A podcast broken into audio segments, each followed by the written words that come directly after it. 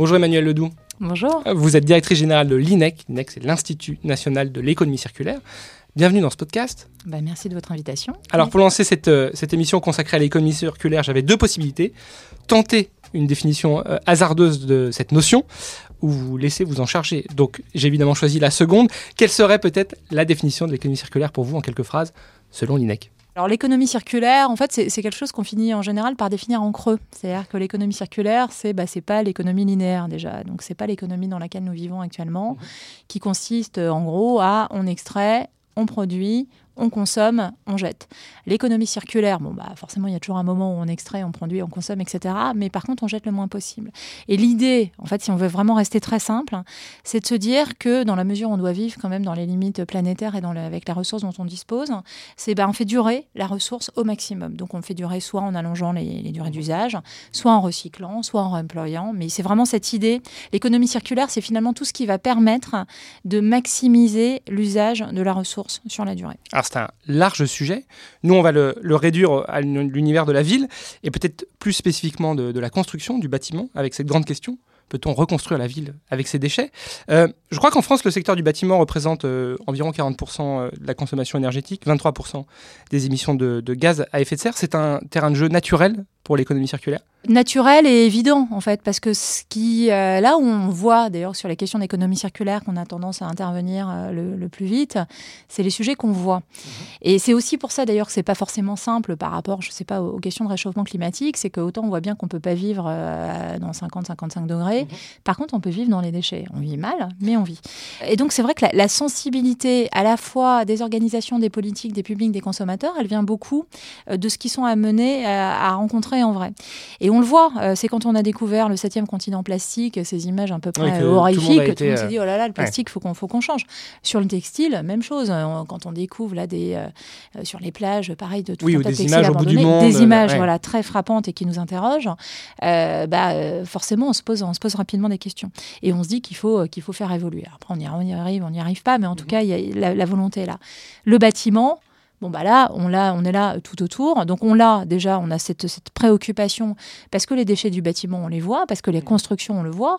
Et puis, ce qu'on voit aussi, et c'est peut-être le, deux trucs, et puis la partie peut-être un peu plus positive du sujet, c'est ce qu'on a vu aussi, c'est que quand euh, il y a des blocages logistiques, quand euh, il y a des problèmes d'approvisionnement, enfin, pour résumer le, le Covid, hein, euh, le, blocage de la planète, bah, on a vu que le corollaire, mais quasiment immédiat, c'était l'arrêt des chantiers, l'arrêt de la construction. Donc, c'est aussi une solution. Voilà, donc la, question de, gérer les déchets du bâtiment, parce qu'ils sont nombreux, de les, réutiliser, etc., elle est, elle est évidemment majeure aussi, parce que, alors vous avez cité en, pourcentage, mais en, tonnes, oui, c'est des, euh. bah, des, pondéreux. Hein. Enfin, le, le béton, c'est pas les platinoïdes, hein. donc c'est quand même forcément en plus lourd, encombrant, poussiéreux. Donc évidemment qu'il faut euh, significativement s'en préoccuper. Pour le grand naïf euh, que je suis, l'idée de l'économie circulaire dans les bâtiments, c'est on récupère des matériaux, des équipements et on les met dans d'autres C'est un schéma aussi simple que, celui-là bah, Grosso modo, oui. Enfin, en tout cas, la logique, elle est celle-là. Alors après, il y a deux façons de le faire. Il y a in situ, qui est euh, en général la plus simple. Hein. Donc, c'est les opérations de déconstruction-reconstruction. Donc, euh, bah, on détruit et on reconstruit sur le même site. C'est alors le plus simple euh, intellectuellement, hein, parce qu'on voit mhm. bien tout de suite que les enjeux derrière. C'est des volumes, donc c'est complexe. Bah, c'est des volumes. Et puis là, en termes d'acceptabilité, ça peut poser aussi des questions, hein, parce qu'évidemment, euh, parce que moi je dis de temps en temps, un peu, un peu en plaisantant, tout le monde est convaincu sur l'économie circulaire. Moi, j'ai pas mon jumeau maléfique, mhm. l'Institut national de la promotion du gaspillage et des trucs dans la mauvaise poubelle. Mais une fois qu'on a dit qu'on était très convaincu, bah, les conséquences et ce qu'il faut faire, c'est quand même pas si simple. Et là, si on parle des constructions, reconstruction, pour être clair, ça veut dire qu'on va se retrouver avec des gros tas de gravats mhm. euh, dans des centres euh, urbains. Euh, à côté de chez soi. À côté de chez soi, des gens qui les pilonnent, des tas d'éviers, des tas de, des tas de portes, etc. Enfin, c'est quand même, même en termes d'évolution paysagère, ça pose pas mal de questions.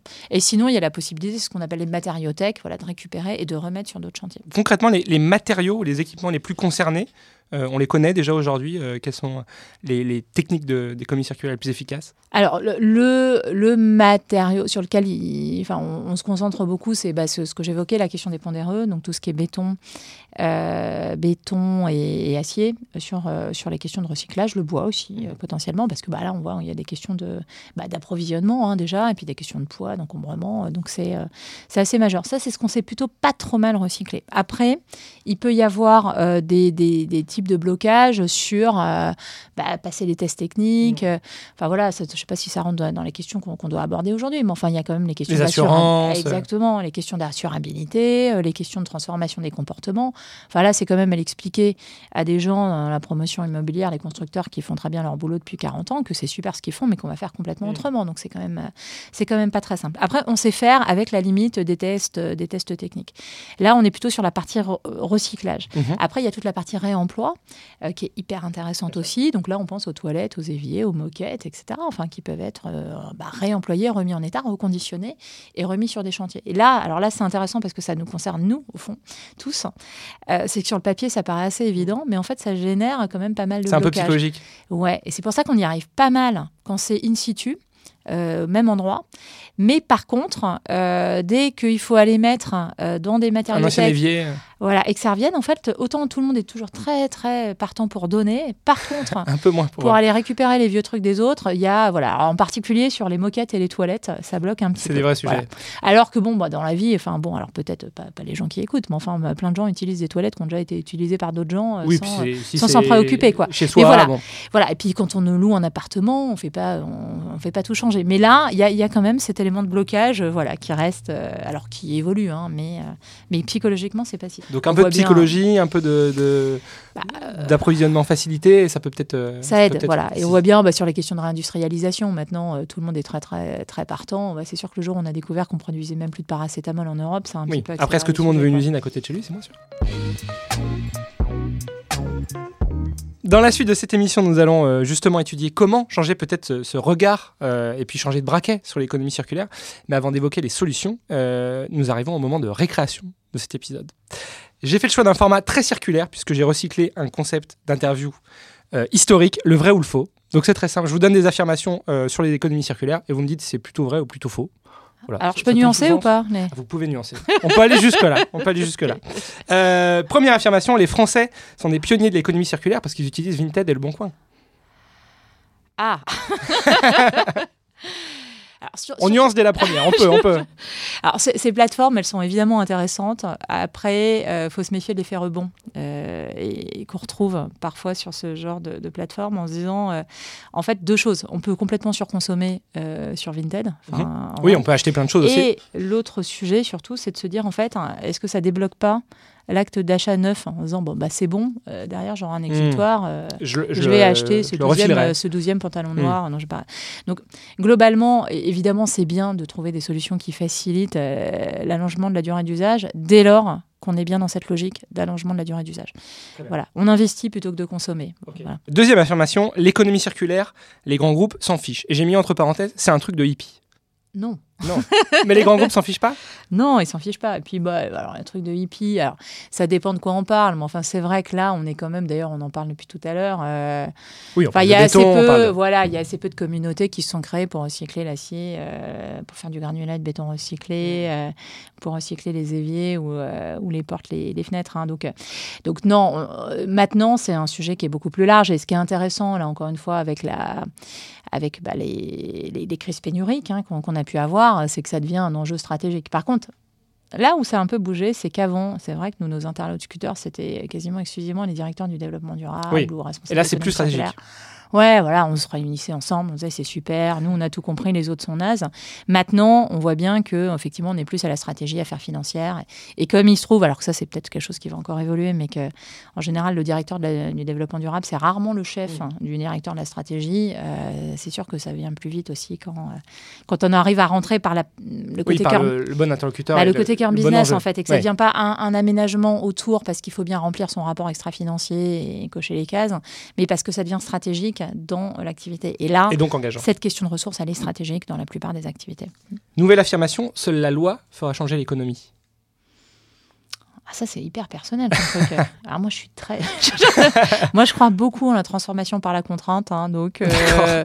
alors, seule la loi, non, parce qu'après, euh, il faut la, loi, il faut, faut, les décrets d'application, etc. Mais la loi, c'est aussi ce qui permet de remettre tout le monde d'équerre. Hein, donc, euh, là, oui, il peut y avoir un mouvement et la loi Exactement. Sur les sujets, ceux qui vont euh, presque un peu trop vite, bah, ils peuvent sur ces sujets environnementaux, ils peuvent finalement se retrouver à échouer parce que bah, les autres ont un peu attendu, donc ils n'étaient pas compétitifs. Je veux dire, ça permet, enfin en fait paradoxalement, enfin le truc, la loi, ça permet aussi de mettre tout le monde au même niveau euh, de. Oui, mais on parlait par exemple des assurances, des, ça peut ça peut aider quand même que. Ah non, mais les assurances aussi, il faut les forcer pas. non, mais oui, oui, bien sûr. Enfin, il y, a plein d'autres domaines, mais en tout cas, il y, a la régulation, on va dire, euh, au, sens, au sens très large. Autre affirmation, de toute façon, les élus préfèrent inaugurer des bâtiments neufs. plus maintenant maintenant. Au contraire, euh, au contraire, ça commence. Euh, il y a un petit côté mainstream maintenant de montrer euh, effectivement que tout ça a été refait avec en, rénovant, en réutilisant des.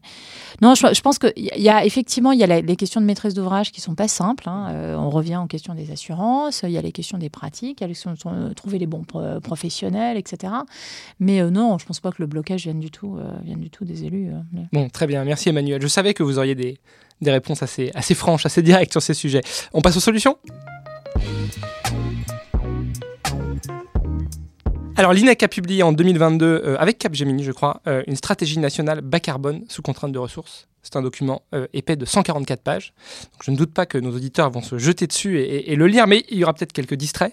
Alors, quelle serait euh, peut-être la bonne méthode pour accélérer l'économie circulaire euh, dans l'univers du, bâtiment? Quelles sont peut-être vos préconisations qu'on peut retrouver notamment dans ce document? La genèse de ce, document. Allons-y. Qui en plus est très, enfin, voilà, est très, très dans. Et didactique. ouais, et puis très dans, très dans l'actualité. L'idée, c'est de se dire, vous l'aurez peut-être noté, souvent on parle, alors un côté on va parler économie circulaire, ressources, un autre moment biodiversité, la décarbonation, contre le changement climatique. Et nous, ce qu'on a voulu montrer, c'est que, au fond, si on n'était pas dans des démarches intégrées et qu'on faisait pas tout ça en même temps, eh ben ça passait pas.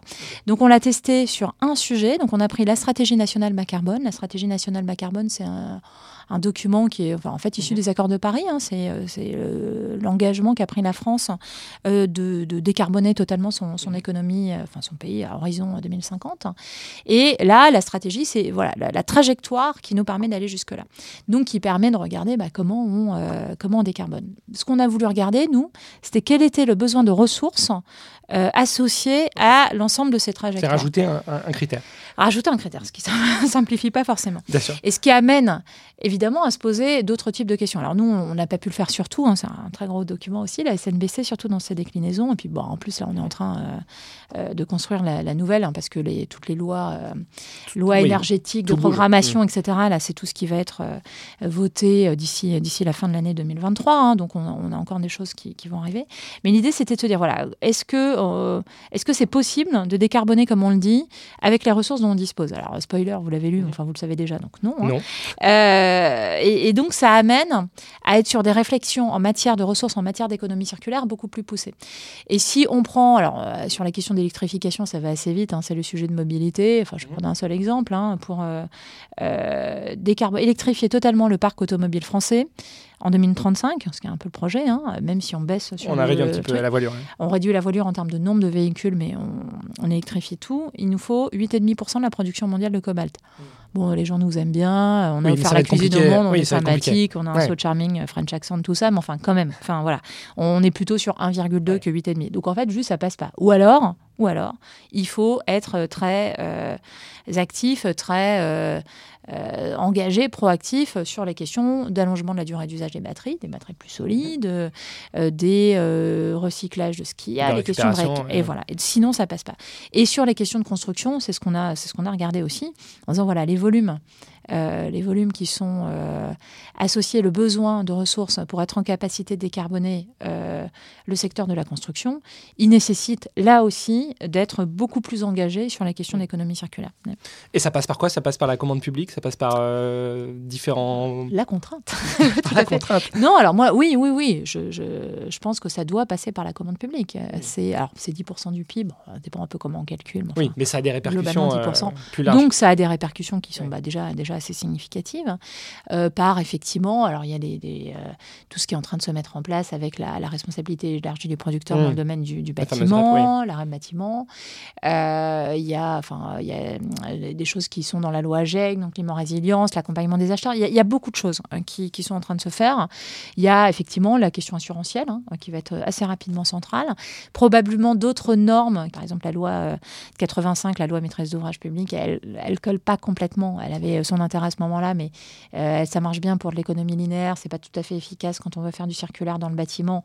Donc c'est des, choses qu'il va falloir euh, qu'on va être amené à transformer. Mais en tout cas, oui, on peut, euh, on peut y arriver. La commande publique, c'est aussi les territoires c'est la bonne échelle, l'échelle du, territoire, de, de, la ville, de, de la métropole, de l'agglomération pour, pour faire de l'économie circulaire? Bah, ce qui est sûr, alors après, je n'irai pas forcément sur la partie urbaine ou rurale, etc., parce qu'il y a aussi l'idée de collaboration entre territoires, mais euh, ce qui est sûr, c'est qu'il y a toujours cette idée de proximité euh, dans les logiques d'économie circulaire. ça va dépendre de, quelle de quelle ressource on parle, mais enfin, c'est sûr que les ponts DRE, comme, euh, comme le béton, l'acier, on va, bah, si on va les traiter à 1000 km. Et c'est là qu'on voit, mais ce qui est assez intéressant, c'est que ça, quand on regarde tout ce secteur qui a l'air euh, sur le papier assez polluant, etc., enfin les carrières, euh, matériaux de bâtiment, etc., eux, ils sont assez... Euh, Proches de... Ouais, ils sont, et ils sont déjà bien organisés. Enfin, voilà, ils utilisent beaucoup le fluvial, proximité des carrières, les centres de traitement, etc. Et donc, regardez les flux logistiques dans ces domaines, c'est assez passionnant parce qu'on voit bah, que là, au fond, c'est déjà hmm. pas si mal fait. Alors, on peut accélérer, mais voilà, c'est pas si mal fait. Après... L'échelle euh, au, niveau, euh, au niveau ville, bah, on revient à la question, enfin ce qu'on a dit, euh, finalement c'est bien, ça fait une boucle aussi. les, questions, les questions d'acceptabilité, voilà. Et bah, si on doit, encore une fois, rénover, pardon, recycler le granulat en ville, il bah, faut le recycler en ville. Peut-on reconstruire la ville avec ses déchets? C'était notre question initiale. À vous entendre, on se dit que c'est moins une question de peut-on que de quand va-t-on reconstruire la ville avec les déchets? L'heure est à la, massification, c'est un, un, peu le moment où on doit on doit se projeter encore dans quelques années avant de, passer à la grande échelle bah, euh, ça dépend comment on voit les choses. Hein. Euh, moi, je pense qu'on est déjà un petit peu en retard. Donc, euh, non, non, mais l'heure, oui, l'heure est à la réelle accélération sur ces questions-là, hein. à plein de niveaux, même économique. Enfin, de toute façon, les, les, matières premières sont chères, deviennent chères, vont être chères. Donc, de toute façon, il faut qu'on soit en capacité d'anticiper. La moitié du gouvernement a souveraineté dans son, dans son titre. C'est un enjeu de souveraineté, enfin, aussi. Et c'est une question de, de 5 ans, de 10 ans. Enfin, quels sont un peu les. Ça peut aller vite, ça doit aller vite. Ouais. Bon, très bien. Merci Emmanuel pour, pour pour ces précisions. C'était euh, quasiment la fin de ce podcast, puisqu'il y a toujours une séquence euh, euh, qui me tient à cœur, c'est celle du cadeau. alors, je, suis venu, moi. Eh ben oui, bah, j'imagine bien. voici votre cadeau. Alors, je ne vous cache pas que ce fut un peu compliqué car pas simple de trouver un disque autour de l'économie circulaire, mais je me suis dit, finalement, l'économie circulaire, c'est une forme d'économie harmonieuse. Donc, j'ai choisi Ash Burns Sunset Park. Ash Burns, de son vrai nom Renaud Brucelin, c'est le plus californien des chanteurs isérois. Il est de retour avec son neuvième album en 2023 et euh, cela navigue toujours entre rock et folk. On pense aux pionniers du genre comme Leonard Cohen, mais aussi des références plus récentes comme The National. C'est mélancolique, lyrique, mais toujours très beau. Donc j'espère qu'il vous plaira. Bah écoutez, ça, ça donne envie en tout cas. bon, bah vous, vous l'écouterez, puis vous, vous nous direz euh, en commentaire euh, de la vidéo si, si, si vous a plu. Bah, impeccable. Et ben bah, voilà, rendez-vous est pris. C'est un engagement. Parfait. Merci beaucoup Emmanuel d'être venu dans ce podcast. À bientôt. À très vite. Au revoir. Au revoir. Give me those scenic drives. Get me to Sunset Park. Keep the beach fires burning. to change.